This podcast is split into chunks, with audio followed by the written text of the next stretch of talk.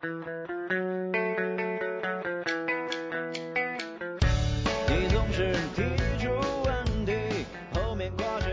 家小酒馆是由一批理想青年组成，我们对反智主义深恶痛绝，同时也不希望被丧文化侵蚀心灵。我们希望每期以文化产品分享和真实生活探讨的方式来传播正能量。如果你对以上有部分认同，请叩响小酒馆的大门，让我们纯真对酒，热爱下饭，一起聊一聊这个真实的世界。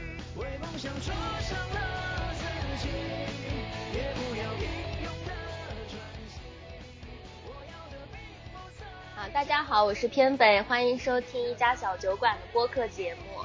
呃，今天是小酒馆正式营业的第一天，我们先请我们的最全阵容，来自五湖四海的江湖人士们，跟大家做一个自我介绍吧。那先从小 K 开始。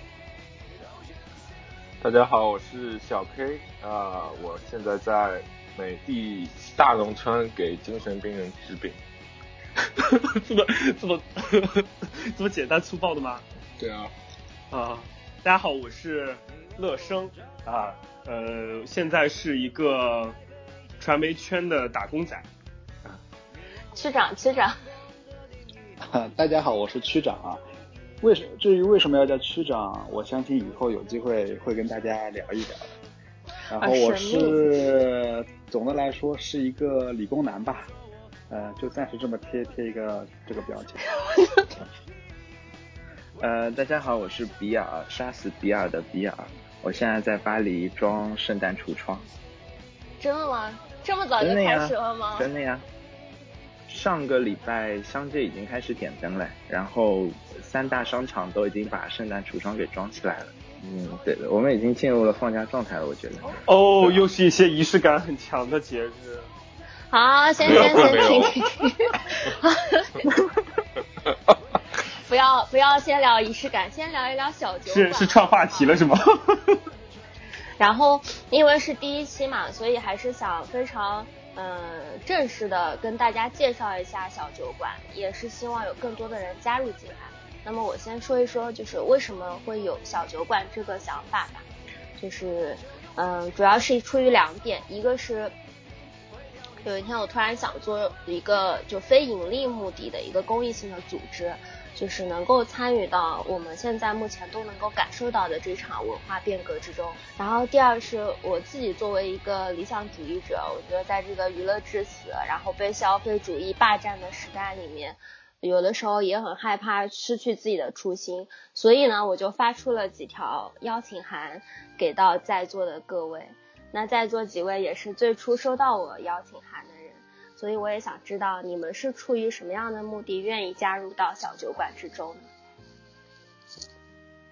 嗯，先从小 K 开始吧。这样子的，呃，其实呢也是，呃，就像呃偏北刚才说的，我接到邀请函的时候也感受到了同样的有信息吧，就是领领悟到了同样的信息，然后我觉得哎这件事情是非常有意义的一件事情。那我也本本来就根本不知道他有这个想法，但是觉得反正当下看到了这个邀请函，觉得一拍即合吧，所以我就欣然加入了。啊哈，那呃，我记得我们在一开始在前期在沟通的时候，其实想过很多个名字。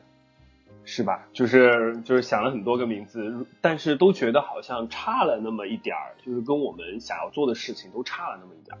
直到我们就是想出了这个酒馆这个这个这个形象，我才我觉得非常的符合我们要做的事情。就是它酒馆就是一个包罗万象，里面卧虎藏龙，什么人都有。然后，但是呢，嗯。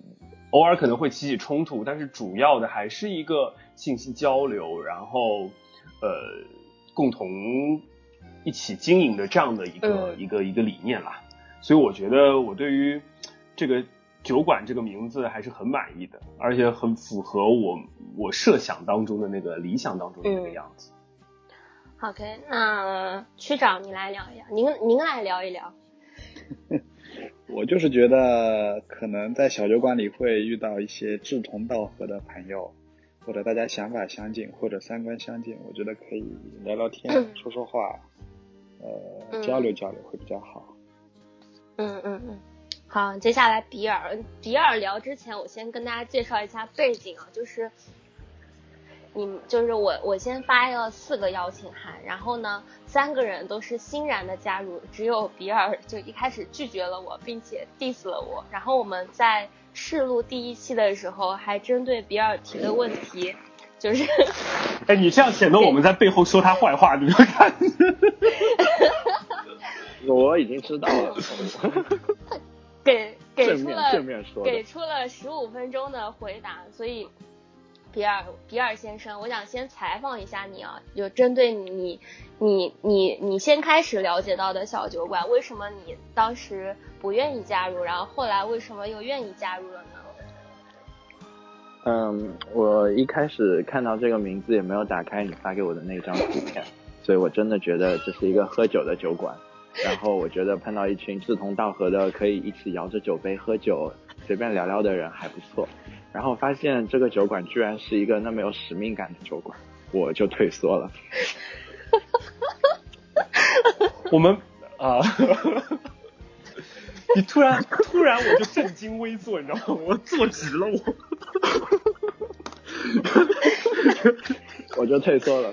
然后退缩了之后呢，嗯。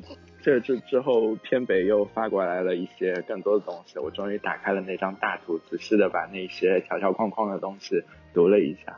呃，其实我觉得，呃，一群有意思的人在一起聊聊想法，去去掉那些框架性的东西，还是还是蛮有意思的。嗯，还有一点我想补充的是，嗯，我我觉得，就其实特别是在巴黎，然后一群很大的思想变革都是诞生在咖啡馆的。然后很多人，很多有思想、有想法的人，很多秉持着各种主义的人都会坐在一起，然后开始谈天说地。然后有个词叫做叫做费克兰梦的，就是整个世界，就是搞整个世界的意思。就所有的东西都会带着自己的观念去批判。所以，即便我上一次参加了小规模的电话讨论。然后在特别是确定第一期节目的提纲的时候，然后但是我想了想，我一不玩游戏，二我我对游戏也没有太大的太大的感觉，就是并没有特别多的好感，也没有特别多不好的感觉，所以我觉得我可以作为一个来捣乱的人，来从旁边呃加入你们的谈话，所以我就。所以是个小淘气的人设是吗？哎，你你很顺利的导弹成功了，因为我们还没有引出游戏的这个话题，你已经剧透了。没有关系啊。呃，这样我们我们进入下一个话题啊，就为什么我们想聊游戏的这个话题，是因为大概半个月以前，就十一月三号的时候，IG 获得了那个 LPL 全球的这个冠军嘛，然后那个时候。我们在朋友圈，还有在中国所有的这个社交平台上，可以说是见证了一场年轻人的狂欢。我印象中有这种就是图版图版形式的狂欢，还是在世界杯的时候啊。然后那个时候很多就是爸妈们曾经抵制我们的爸妈们就很不理解，但是有一段文字就发出来了，很多。很多很多人就在自己的朋友圈会转发嘛，就这段文字是这样子的，就是说为什么你会听到年轻人的欢呼？因为这是他们不被理解的少年和曾经在此得到了证明嘛。就在现在的你们看来，曾经不被理解的这些到底是到底是哪些不被理解？我觉得游戏的诞生就是为了就是反抗这种某种机制，就是。我我我我觉得是跟争取自由联系在一起的。你比如说我玩极品飞车，这种就是狂奔的自由。就比如说你们去游戏机房玩的是玩玩的是什么什么九七街机，我最近也玩了一次，因为因为输的人要请客吃饭，然后我就我就这么奋力的玩了一次。当然我不懂什么按键的规律，所以我一顿乱按，最后虽然我还是赢了，但是我还是付了饭钱。那说。说到底，这还是作为一种社交的手段吧。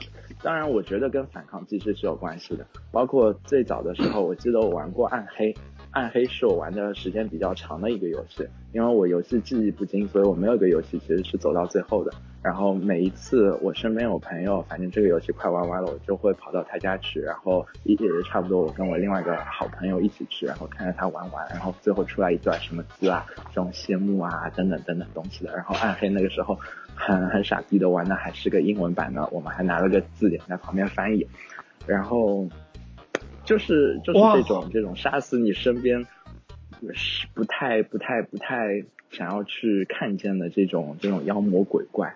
就是，嗯，你在你在真实的世界上，可能是有一份压力存在的。你不能大开杀戒，你不能去飙车，但是在游戏的世界里，你是可以做你自己想做的事情。所以，所所以跟爸妈抗争，其实也是一个道理。我觉得是你爸妈不知道你拿英语字典在 在玩游戏吧。要是知道这件事情，他们说，嗯，游戏真的很有意义的。没有，我我记得那他他们没有，他们从来没有反对过去玩游戏。他们说的最多一句话不是你不要玩游戏了，他们说你不要玩电脑了。就我我觉得爸妈在那个年代是总是有一个东西去去去去去跟你去相抗衡的，他可能不是游戏就是别的东西。我觉得父母辈吧，就对游戏还是有本质上的不认同的。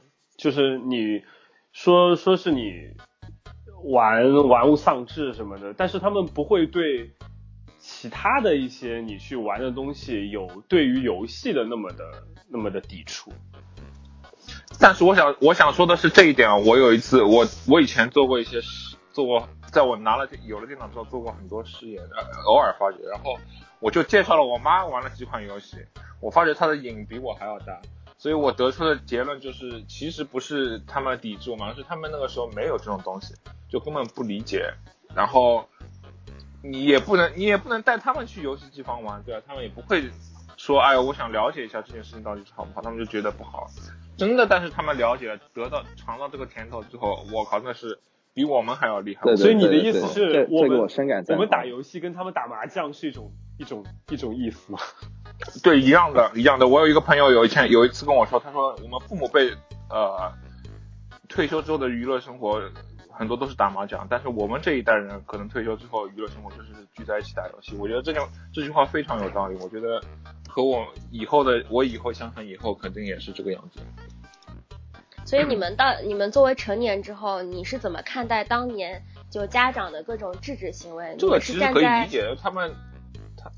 网瘾确实也是一个问题，我觉得是呃，但是他们那个年代没有没有这个东西，我也是，我觉得我妈我妈本来就是个网瘾少女，就是我我记得有一次对，只没有一个平台就 对啊，我我记得很清楚，有一次我回去了，然后然后半夜三点钟起夜，然后发现我妈还在那边玩连连看 online，然后我就问她为什么要？哎，我有碰到过这样的这样的家长，睡不着啊。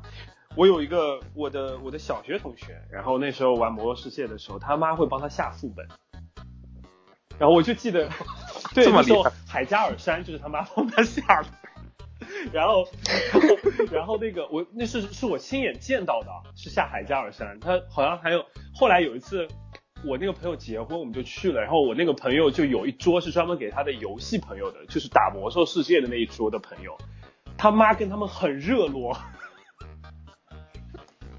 就是他那时候都是都是他妈都是他妈借着他儿子的游戏就是的社交，我觉得还蛮蛮神奇的。其实有些爸妈有些爸妈就不一样吧，但普罗大众的爸妈大众的爸妈还是以就是比较反对。但我我觉得我能理解的，就是就相当于是你现在觉得我以后的小孩我一定不能让他什么学习负担那么重或怎么怎么样，但等到你真的有小孩的时候，你会觉得情不自禁就。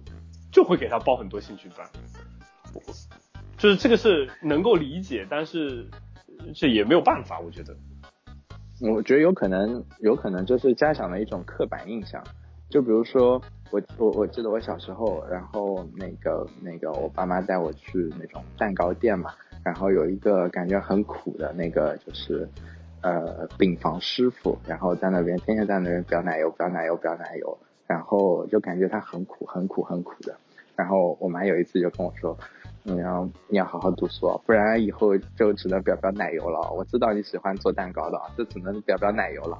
但是当我这个，然后后，但是当我有一天到法国的时候，我发现饼房厨师是个多么高薪的职业，是我难以企及的职业。你要给所有的 蛋糕师傅道歉，我觉得。你这会被攻击的，还好你没有说什么女性的话题。女性，然后养狗。嗯，没关系。我们这个节目第一期就夭折。真的，哎，发挥了小淘气的人设。这个事情是有一个爆发的，对，一个是就中国队首次在这种全球性的电竞赛事当中，呃，那个英雄联盟的电竞赛事当中拿到了冠军，然后其次是他是有一个过程，就是原来大家都以为是强队的那个安吉的那个战战队早早出局了。然后王思聪就玩票，大家说他玩票的这个战队一根独苗撑到现在，然后最后以三比零这种非常戏剧化的结局赢到了赢得了冠军。所以我觉得绅士，所以我觉得这么大的绅士的另一个原因就是王思聪，聪哥在这当中起到了，聪哥的热狗在这件事情上面起到了很大的作用。我觉得王王思聪在这件事情里边扮演的角色就很像当年意大利的美第奇家族花了很多的钱去资助达芬奇这些呃异教徒，就是被被被罗马教廷所所否认的那些艺术家，可能那些人在很多年之后是会被留名的，青史留名的。所以我是这么觉得，我觉得这件事情并没有那么大的声势了。就是它值得人思索，但没有那么大的。我我我并不是说我们要就这件事情来本身来谈论它为什么会出现这种现象，只是当大当就是这条微博开始出现的时候，当大家觉得 IG 夺冠这件事情能给年轻人一些安慰的时候，能给他们不被理解的少年和曾经一些安慰的时候，其实我想知道的是，就是。大家所说的这种不被理解的少年和曾经到底是什么？是觉得玩游戏它是一件有就是有毒的事情，它是一种网瘾，它应该被戒掉，还是说其实家长根本就没有真正的认识到我们所认识的一些游戏的魅力呢？在我看这件事情的时候，我第一个想到的就是一种推翻刻板印象。其实游戏不好或者电脑不好等等的，都是上一代的家长他们以他们的思想去去去判断现在这个社会中我们所存在的一些我们所关注的一些东西，我们所我们所喜欢的一些东西，它它真正的价值在哪里？嗯，这个东西当然新社会跟旧社会抗衡是一个必须的东西。就比如说最早的时候在巴黎。有人发明了汽车，然后汽车开上路了。可是那个时候，汽车必须跟在马车后面。这 what the fuck，就是很很很很很 ridiculous 的一件事情。所以游戏其实作为一个艺术品，我我我我可以从艺术的层面去理解它，去构建它。包括特别是现在游戏的各种画质、音效等等的，其实就是把之前的八大艺术给融合起来。我我们可以说它是第九大艺术，也可以说它不是它，但是它更比前面的一些艺术多了另外一种种种种层次的意思，就在于它是有一个交互性的，它是有个对话性的。所以，嗯，我我们站在就你看待这个问题，是表明你可以站在哪个高度去看待这个问题。可能大部分的家长，他们对于游戏的刻板印象就是大众传媒所宣传的那种印象。可是现在大众传媒。呃，五十五十分了，并不是最早的时候可能百分之三十的人去认同游戏，百分之七十的人去不认同游戏，不认同游戏的那部分人其实渐渐已经死了，然后剩下的百分之五十跟新冒出来的那百分之五十，所以现在在一个抗衡的阶段，可能我我觉得差不多从现在开始再过个十年，游戏是可以被证明的，包括其实现在已经已经被证明了。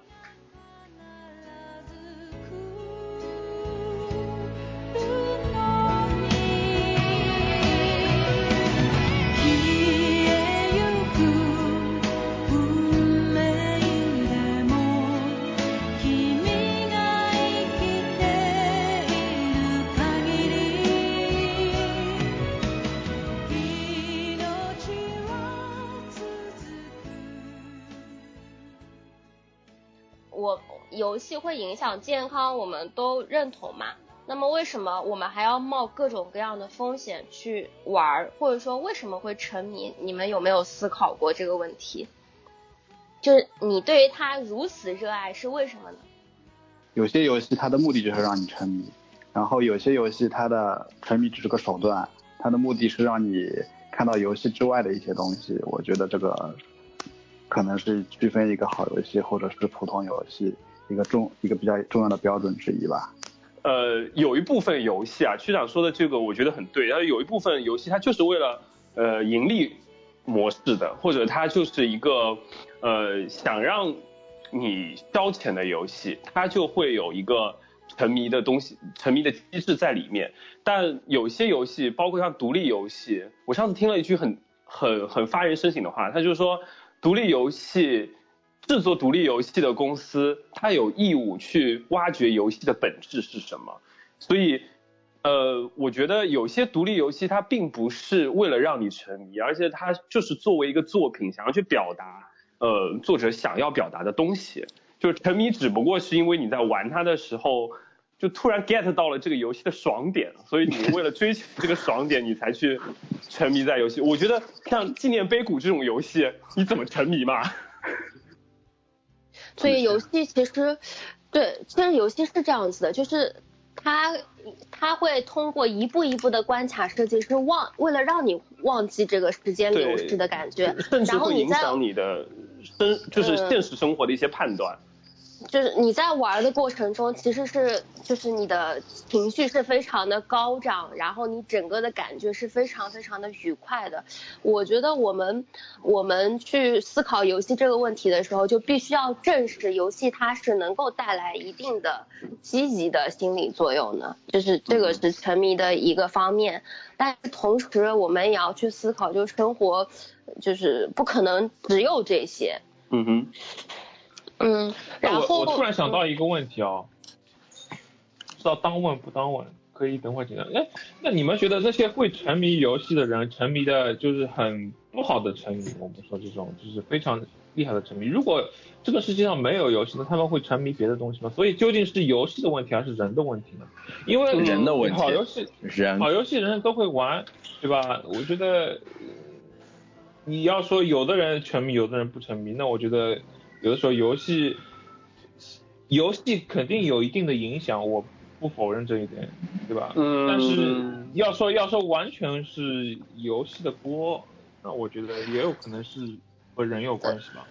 就是这样子的，就是呃，之前呃，乐生不是说过他姐姐玩游戏的那个观点嘛？其实我觉得他姐姐玩玩游戏的这个观点，就是到底你是在玩游戏，还是游戏在玩你？这个是这个是很很很大的一个区别，就是很多玩家他在玩游戏的时候。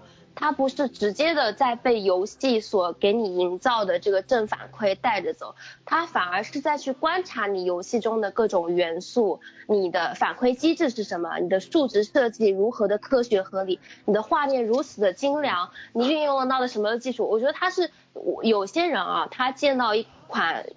好游戏，他 整个是非常兴奋的，对不对？就是他可以观察到更多的东西，就比如说，呃，我们当我们看到一个很棒的一个建筑的时候，我们不知道的人可能只会说哇，好震撼。但是一个建筑学家，他可以观察到它的一个力学原理等等。所以，懂懂游戏的人，或者说他有这种欣赏眼光的人，他就更多的能够观察到一些细微的东西。那么。他的这个就是快乐的点，或者说快乐的阈值就会变得很高。那他也不会简单的去沉迷于你游戏设计者给我的一个数值，因为我已经知道你在玩什么。就是我是欣赏你的这个杰作，但是我不会沉迷于你这个东西。在魔兽世界里思考如何垄断材料嘛，其实。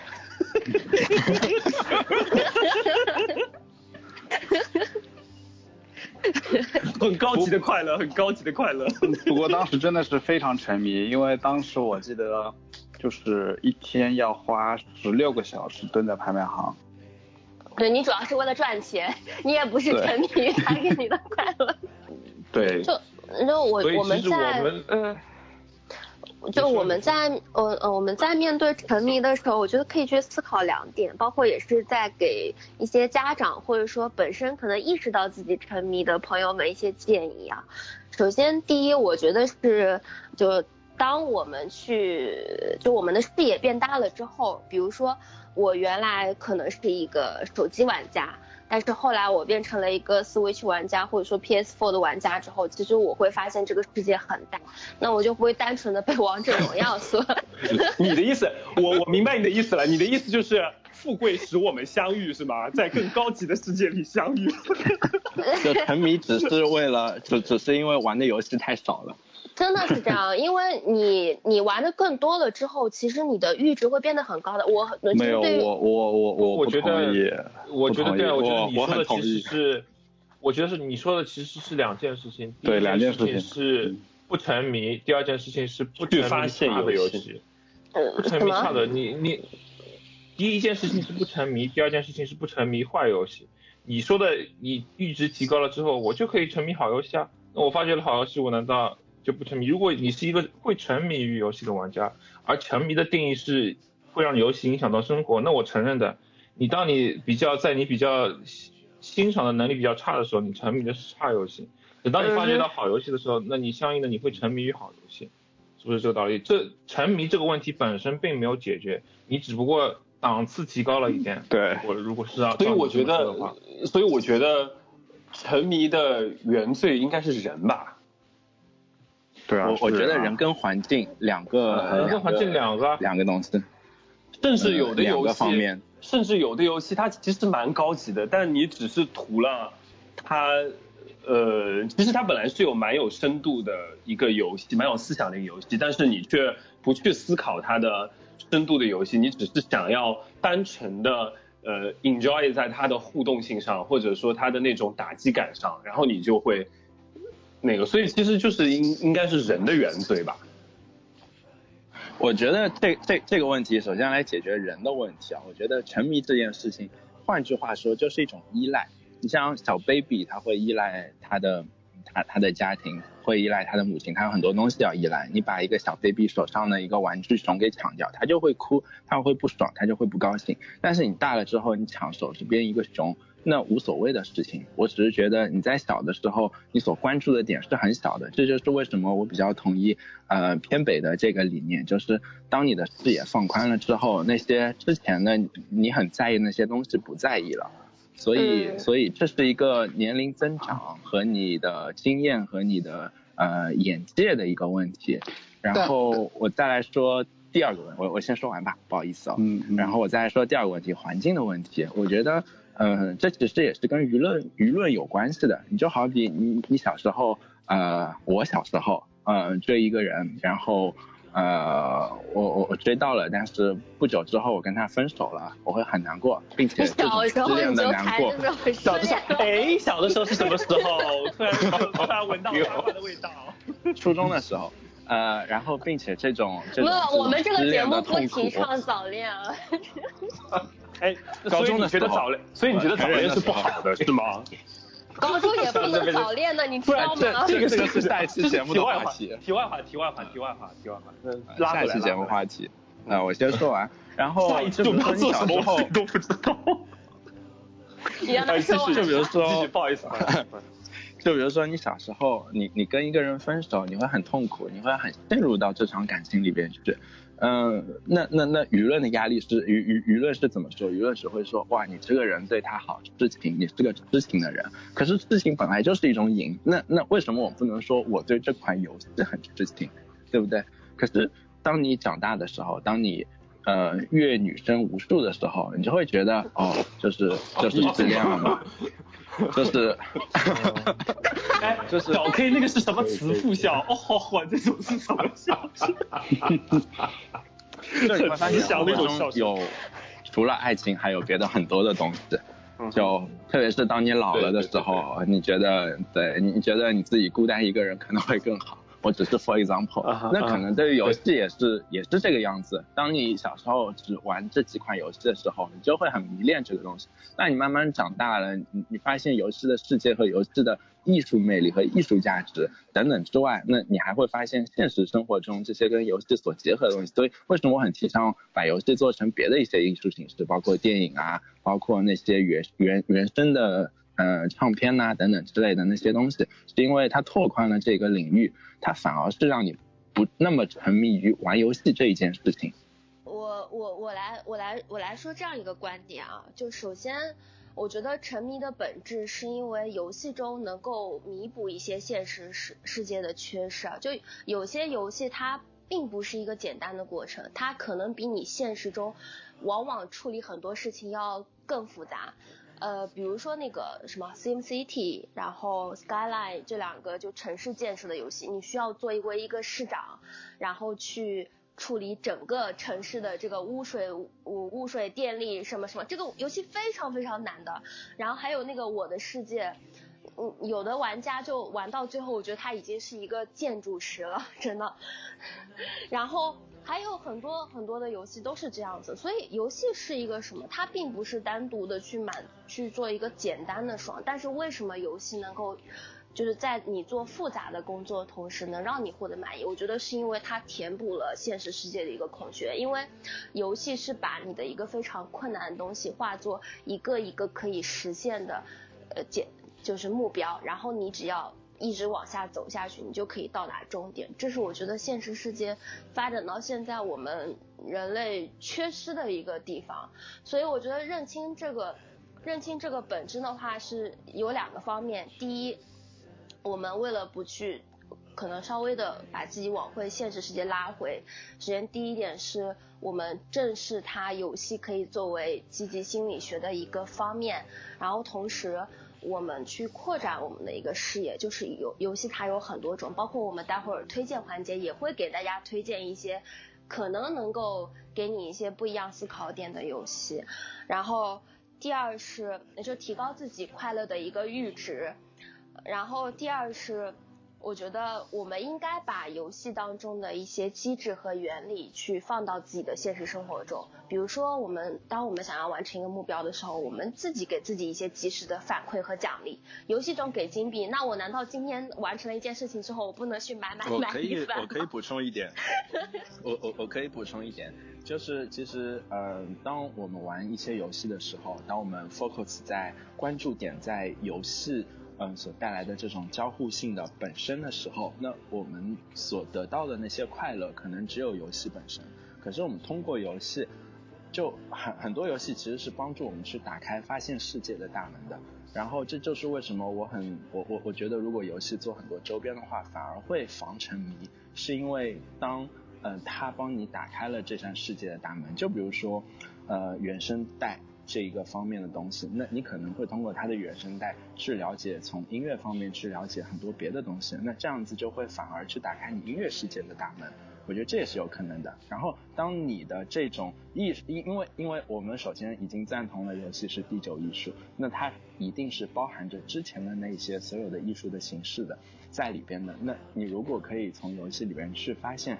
通往其他艺术世界的大门，并且别的艺术都已经经过了漫长的累积，它能够被发现和被挖掘的东西很大，我觉得这是有正面意义的。就是说，可能我们就像比尔说的，我们针对于它的交互感去获得体验的时候，我们获得的就是仅仅是感觉的本身。但是如果我们去注意到一些其他的元素的话，比如说有些游戏它有一些就是建筑方面的东西，或者说比如说我们之前玩的像文明，文明它是呃就是你是作为主宰去去主宰一个国家整个的发展，然后你可能会作为秦始皇，然后还会作为什么？就是其他的一些国家的这个这个什么创始人之类的角色，你会在玩这个游戏过过程中去回顾这个历史，然后你可能会去对它历史本身感兴趣。所以当游戏越来做的越来越综合，或者说越来越多的这种形式出现的时候，那么呃我们能够在其中获得的体验也会越来越的越丰富。你让我想到那个时候我在读书的时候，然后我们有一起玩过一款 A P P，那个 A P P 是波士顿咨询公司所出的。一个游戏，它是让你通过，呃，它是让你去开店，然后就是，呃，它会经常有这种，嗯，那个那个天气的突然的情况，可能打下暴雨等等的，然后人流，然后周边的一些就是，比如说这条铁路通，这条铁路不通，然后一些挖掘的情况，然后，呃，还有一些周边的那些店铺的分布的情况，它会经常去改变这种这种变量，然后让你选择在一个很好的地方去开店，并且这样。这样子的话，你可以得到更多的收益。我觉得这种像经营类的游戏是非常非常正面的东西。对，包括那个就是 Sim City，然后 Scala，还有什么？就是我从这两个游戏当中，我体会到了我们市长大人的辛苦，我从此对于市政工作更加的支持。真的，哎，我觉得哎，他们他们确实说城城市规划者玩那个 Skyline 特别厉害，他们说就是规划怎么样。不会让车堵住啊，怎么怎么样，怎么怎么样，就特别厉害。城市规划很重要。我以前看到路翻修的时候，我会非常的不爽，我觉得哎，怎么又翻修了？后来我觉得哎，对，当初没有规划好没关系，难免的，毕竟这么大的一个地方。嗯，所以其实一款好的游戏可以帮助你更加认清这个世界，更加理解这个世界。其实这也是防沉迷最好的办法了，就是你在游戏中。发现了现实世世界中一些美好的东西，然后你把你的注意力转移到现实世界中，那这样你就不沉迷于这个游戏，就花少一点时间在这个游戏上面，花多一点的精精力在那个现实生活中，那就就是方程式。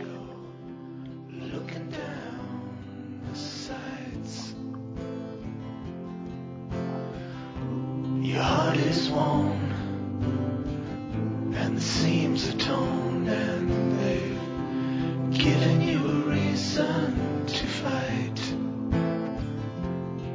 And you're not gonna take what they've got to give. 所以，不如我们接下来就来聊一聊什么样的游戏，你们觉得符合你们这个要求，既可以在游戏中获得游戏本身的快乐，同时又能发现就是获得更多丰富的体验呢？你你们刚刚谈到城市规划嘛，所以说我是我是非常想说一个游戏，就是那个就是那个呃 Oxygen Not Included，就是那个缺氧。呃，这个游戏呢是一个就是呃让你控制几个，他他叫他们叫复制人嘛，然后复控制几个复制人到一个荒芜的星球上面去挖洞，挖洞之后会有材料，然后拿到了材料之后，你可以建设你的。呃，外星呃，在外星的基地，呃，然后呃，最终的目的就是想你要你需要让你这个外星的基地是能够完完整整的，就是能够能够活下去，能够能够无限的生存下去。那呃，首先对吧，就是要吃的东西，然后第二个就是能源，第三个就是你的你的系统，然后系统呢包括什么系统呢？就是电力系统和排水系统。然后你的那个气，好复杂。对，你的气压系统，然后你的热量系统，呃，然后是水循环系统，总共是大致有这五个五个不同的系统。就是我想说，这个这个复制人的文明好高级。啊没有没有，就是他他一开始他都是从最基础的开始。你比如说，你最最早的发电机是人力发电机，就是你必须要。你一开始只有三个小人，你所以说你必须要花一个小人去踩那个像单车一样的人力发电机才能供电，然后你的灯泡才能亮，然后你的那个你的电脑才能运转，然后然后你呃然后你不是要弄吃的吗？弄吃的之后之后之后弄吃的，呃它这个吃的还分高级的低级的对吧？高级的你要种种种植东西，那它还需要光合作用。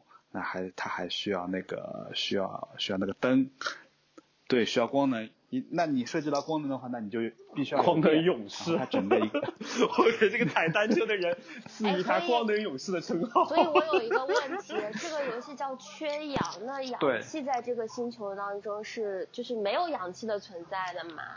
氧气的话是。呃，它这个星球上本身就有氧气，然后氧气呢是随着你小人的呼吸会越用越少，它会排出二氧化碳，然后它会越来越少。你要想办法，呃，一个是通过发电，然后电解水，水里面会产生氧气跟氢气，然后氢气你到后期可以用氢气发电机，氧气你就可你就可以给小人。呼吸是这个样。我觉得它缺氧的意思，意思不只是缺少氧气吧，它指的是一种生，就是环境，就是说你是要在一个很困难的环境下活下去，知道吗。对它，它这个就是你，你，你需要你设置一个完整的系统，就是你需要一个统筹的规划，然后来你的能源、你的电力、你的、你的、你的，包括你污水的收集跟排放。然后你小人小人工作多了，他还会心情不好，对不对？然后还有各种乱七八糟。你比如说，你比如说，他小人有很多特性，有有一个特性是打呼噜特别响，你就不能把这个，你就不能，你就。你就你就不你就不能把这个小人跟别的两个小人睡觉放在一起，我的老生活化一点设计。哎，这个游戏好好玩，是个真实的游戏，很好，还有情绪，还蛮想玩，对不对？然后然后它还有一个特性，比如说那个那个就是他一个小人特别喜欢放屁，然后他，哎，我冲着这两点打呼噜和放屁这两点，我会去玩这个游戏。然后他就就就就必须。你就必须不能把它放在跟别人一起工作，否则的话，他就会，呃，他就会就是会影响别人工作。还有小人就是就是上厕所特别频繁，就是上厕所特别频繁，你就必须你必须你你就就他就会一直跑厕所，就非常影响工作效率啊等等诸如此类的那种小人的特性，这个不适合去富士康。所以说，我觉得就是这款游戏就是有它很多有很多就是一个是它它是。它是一个很很硬核的游戏，从就是你要需到需要知道需要很多知识，然后需要很多想法来解决个在解决这个游戏里面发生的问题。但是就是它又是一款很就是有一些点很能戳中你，你觉得这个游戏哎好好笑好好玩，就是我觉得这个是比较比较吸引人的一个地方。所以说我这次是推荐这一款游戏，也不贵嘛，正好在打折嘛，我在看四十几块钱，一块钱现在，对四十几。所以又把对，别我们这个他他现在 这个节目是一个购物节目，只要多少钱？加多少钱？只要三十块，原价六十八，现在只要三十块。希望这款游戏的开发者听到这个节目，给我们打分。对，所以说我就推荐这个游戏嘛，非常呃非常搞笑，而且他那个画风很很好玩，就是你就感觉就是这个小人好欠抽啊，就是就是好好玩啊，就是这种感觉。他不是那种就是。传统意义上的做工很精良，但是你 就是你，但是你不会觉得它粗制滥造，它是很有特点的一个游戏。嗯，因为它是跟饥荒是一个公司出的，饥荒的就风，对饥荒的这个风格就也很怪诞的感觉。对，就是它是那种像魔幻主义那种那种风格，所以说我觉得它这这个公司想想法还是很好的。我非常喜欢这个游戏，所以这个游戏你觉得它除了有趣之外，是它很训练你的统筹能力，是吗？对，它很硬核，就是它很硬核，非常硬核的一个游戏，就是你要知道很多事情。当然，你也可以活得很低级嘛，你只发电，然后那个，然后你只用人力发电，对吧？或者你只烧煤。但是你过一段时间就活不下去了，因为你的二氧化碳就爆棚了，你就没有办法回收，环境污染是吗？我对，你就完蛋了。我一定要提升一下这个游戏的内涵。哦，没了没了，开玩笑开玩笑。对对对。那小 OK，嗯，你的你的推荐就结束了是吗？对，结束了结束了，嗯。好，下一个小 K。哦，我听到老板娘的点名就瑟瑟发抖。小 K 的笑声真的是太棒了，我好喜欢。就有点，嚯嚯嚯！这这老板娘怎么自己老板？是老板娘自己在脑补些什么别人瑟瑟发抖这种 情节？什么？你不要这个样子。哦，我推荐一个，就我上次说是还没还没没有上次，突然之间。突然，我我已经出来，我自己也玩过，我第一时间去玩了一下，哇，真的是好游戏 啊！我呃，游戏的名字叫 Beat Saber，它是一款音乐游戏，它需要 VR 的支持。嗯，现在是最初是发售在 Steam 平台上的，现在到了 PS VR 上面也有，所以只要有 V 这两款 VR 的同学都可以去尝试一下。它是呃，需要戴 VR 眼镜是的，需要 VR，还有需还需要 VR 控制器。它它就是这个成本蛮高的，它就是一款就它它它的机制是它是一款音乐游戏，所以它会有音乐，然后跟着根据节奏会有不同的会有两种方块往你的脸上飞，然后你要去用你手上的两个控制器，它会在 VR 的游戏里面变成两把光刀，然后你要去切这个方块，它的方块飞过来的时候。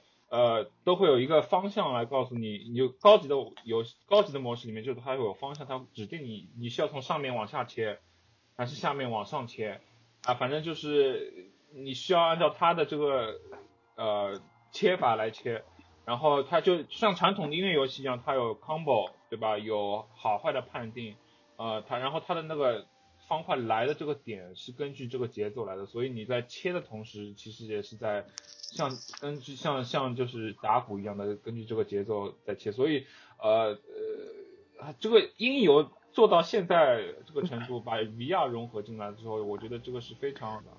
呃，它那个像水果忍者一样，我觉得。对，它是融合了水果忍者和那个。是一个三 D 的，你沉浸式的水果忍者加上音游的一个合体。哎，那现在戴 VR 头盔玩一局的话，头会晕吗？我觉得我我戴了我戴了 PS 头盔，我觉得完全不晕，因为你是可能因为你是人是站着的，而且它可能有 VR 优化吧。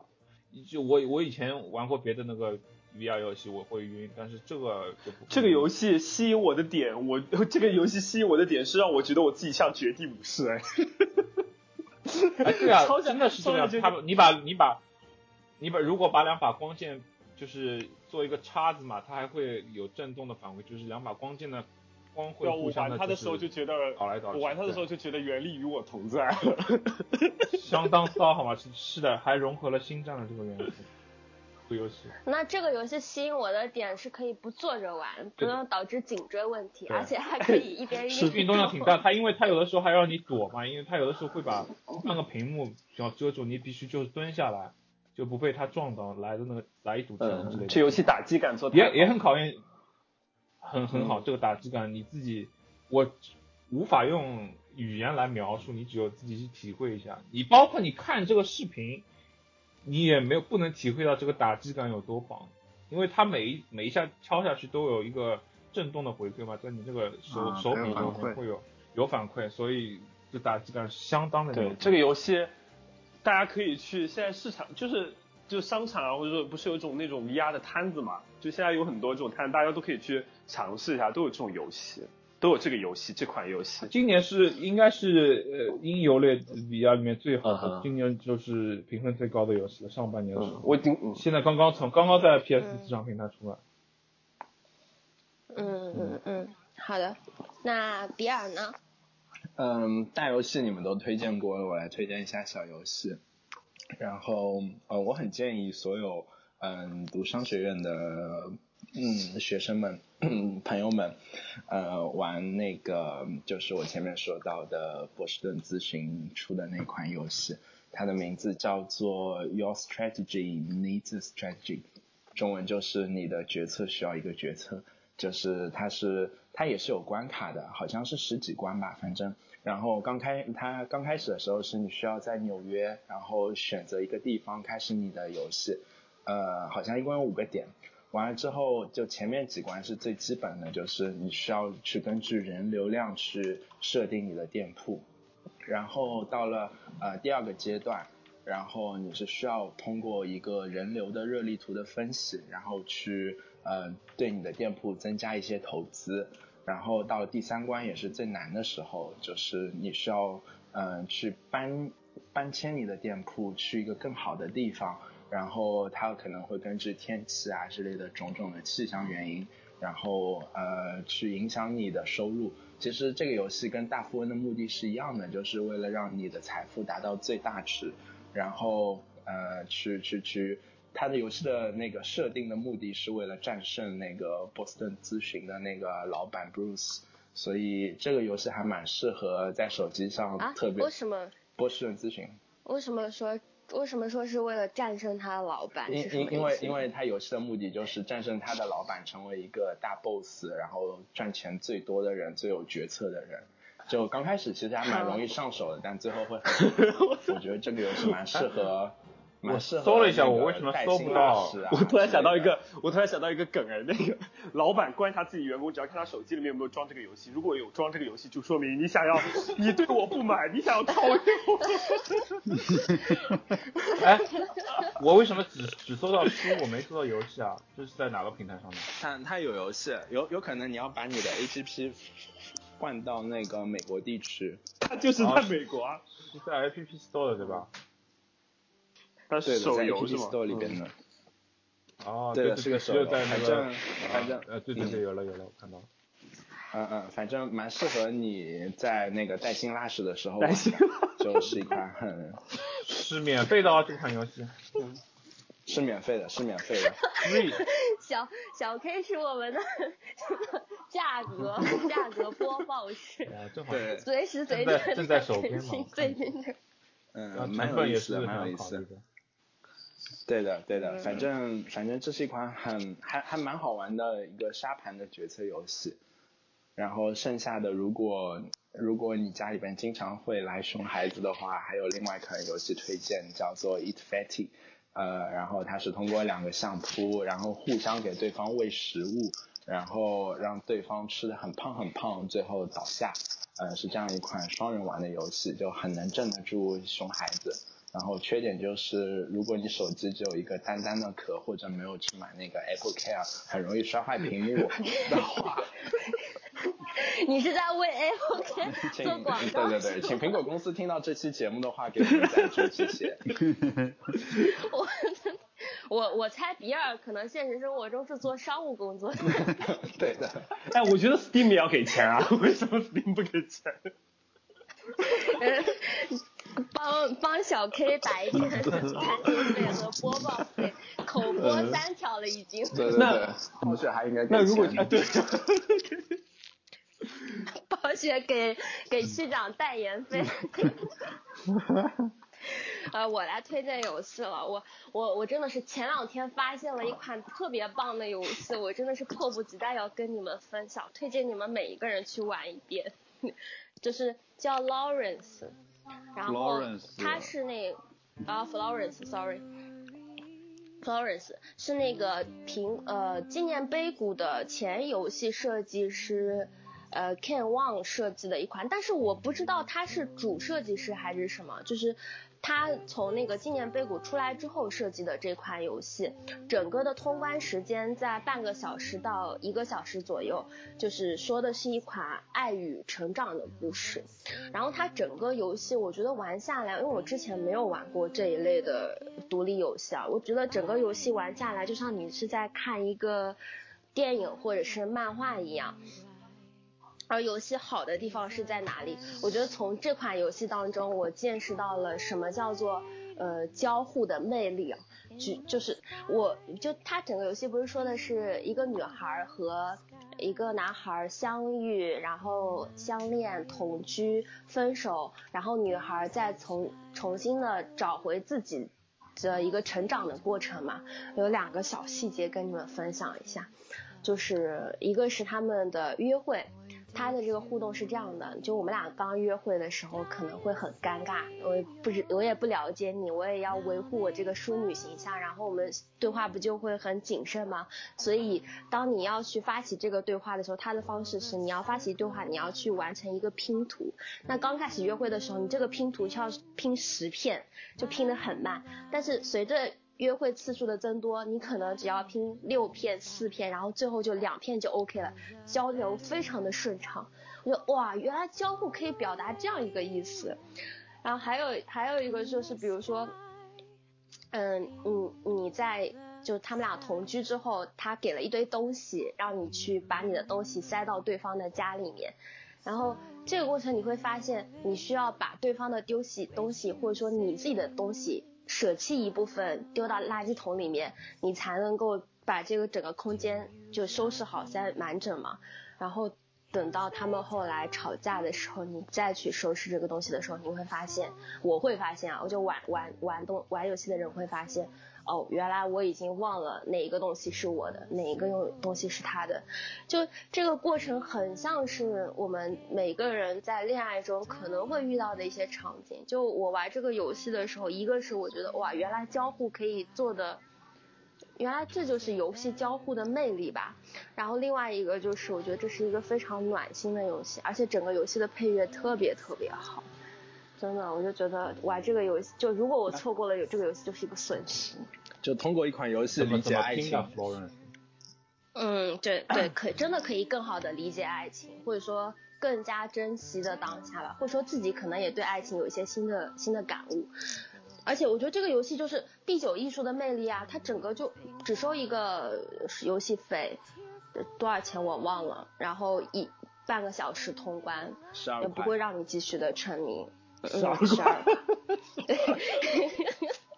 这哎，这这是在哪里哪里下的？App Store。叫什么？Florence。嗯。请 Florence 的创作者听到这个节目的，给我们打赞助费。我们不要不能说的这么哎呀。不能说的这个，请他们联系，主动联系我们。怎么打赞助，我们也不需要他们联系我们。然后，嗯，那差不多，我们游戏的这一期就聊到这里了。我发现你每次推荐游戏的时候都会忽略我，是吗？哦，对。我错了，我错了。等我酒还没有消退呢，真的。我到现在。你来，乐生，你推荐一下我错了。嗯，我不想推荐，很傲娇。不要这样，你不推荐你会没有广告费的，是吧？好的，我要。你这样硬逼我推荐一款要收钱的游戏是吗？没有。我本来想推荐一款免费游戏的，就是 你们都推荐。呃，我想要推荐的哦，还是那个吧，就是。呃，比较脑洞比较开的游戏，因为我个人比较喜欢玩解谜类的游戏。然后，呃，之前我玩到过一款游戏叫《特工 A》，也是也是手手机的一个游戏。然后它就是呃，就是讲一个特工的故事啊。特工的故事，我就特工是什么职业，我就不跟大家多叙述了。它对我来说，我觉得解谜类的游戏对于我的帮助就是呃。有些脑洞的东西，它会让我用一种呃大局观的思维和一些就是呃打破我固有思维方式的东西去看待，就是去处理这些问题。就在玩这个游戏的时候，就你会觉得我路过一个场景的时候，现这个地方没有什么可用的素材，但当我打开下一道门的时候，我会突然意识到，哎，我前面的那个。那个环境里面有什么东西我是可以用的，或者我获得的东西是用在这里的，就是呃解谜类使我的思维方式发生了很多转变，这对我生活工作上其实还蛮有帮助的，就感觉像在硬聊一些 上升价值的感觉，但确实蛮有帮助的啊，就是我玩解谜类玩多了之后就会有这样子的一个一个一个效果在，但特工 A 这个游戏就就效果非常的，就它做的非常的好，就不管是画面啊，然后整个。呃，故事的设计做的都很好，而且这个游戏总共是五章，第五章是还在更新的，就是呃还没有出，我一直在等这个游戏公司，它为什么还不出个第五章游戏？第五章就最终章，我一直游戏也一直没删，还蛮大的，放在我的手机里面还蛮占内存，我就一直等它，怎么还不更新？我推荐大家玩这个游戏。哎，你你说这个，嗯嗯，你说这个，我突然想起来有一款就是那个。就是特工游戏，它是可以，就是随着你自己去改变结局的那个是特工 A 吗？呃，不是。啊，那就忽略吧，行，这那没。哎，我们之前玩的那个，就是像电影章节一样要拼的那个。啊，对啊，我就说那叫什么名字？叫什么名字？我一下子给忘了。但这个游戏也非常好玩。啊，算了，那等我们想起来的时候，我会把它放到备注信息里面去来 着。好，嗯，这样吧，那那我们游戏这期差不多就到这里结束，然后也是希望有有大家能够如果听到我们的节目，喜欢我们的节目的话，可以跟我们联系。我也希望能够在酒馆之中看到你们的身影，欢迎你们来酒馆做客。大家下一期见。大家下一期见。拜拜。下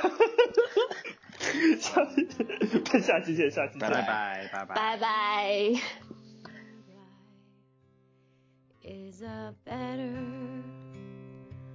home awaiting in the sky, in the sky, in the joyous days of childhood. Oft they told of wondrous love to the dying savior now they dwell with him about。你们谁帮我倒数一下？三、二、一。这么突然呢？你可不可以从十开始倒？好了，倒数也要 倒数也要 NG，那我们今天录不完了，我感觉是录不完。大家每人说一句，就就呼吁更多的听众能够。我呼吁特工 A 的工作工作室联系我。嗯，我我发现六个头像里边就只有小森一个是人脸，剩下都是动物。因为我对自己足够自信。我。我想想，上次比尔最后一句话应该是，呃，我们本期节目就到这里。好，谢谢大家啊！那我先睡了，你好吗？大家晚安。就是那个。叫什么？哎，我突然酒精有点上头了。刚刚说的是啥？你原来这个样子，微醺了，你还上节目的时候。叫什么来着？就是我已经把一瓶酒喝完了，比我预期的录制时间长。嗯嗯。我听到了开酒的声音是吗？对对对对对，我开了挺新的，第二瓶了老。我的天！你这样会营造出我们是一个酗酒的节目。这个声音不要剪出来不就好了？他们不需要，观众们不需要知道。没有，我我觉得还蛮不错的，但我觉得还蛮不错的。毕竟这毕竟是个酒馆，对吧？对。嗯，对对对，我我很推荐大家去喝今年的博若莱的新酒，就是又比较便宜，然后又很好喝。哦，我已经问你这样显得我要我只有可乐，冰红茶，要不我喝罐冰红茶好了。我下次我回来给大家带。哦，好，那你要带多少？我的天！我开这个冰红茶也发不出什么太大的声音。你你可以开可乐摇一摇呀，你可以开摇一摇，开。你可以配音一下吗？打个嗝是我只有我只有在我喝完它的时候，你会听到咕咕咕的声音，就是喝完了。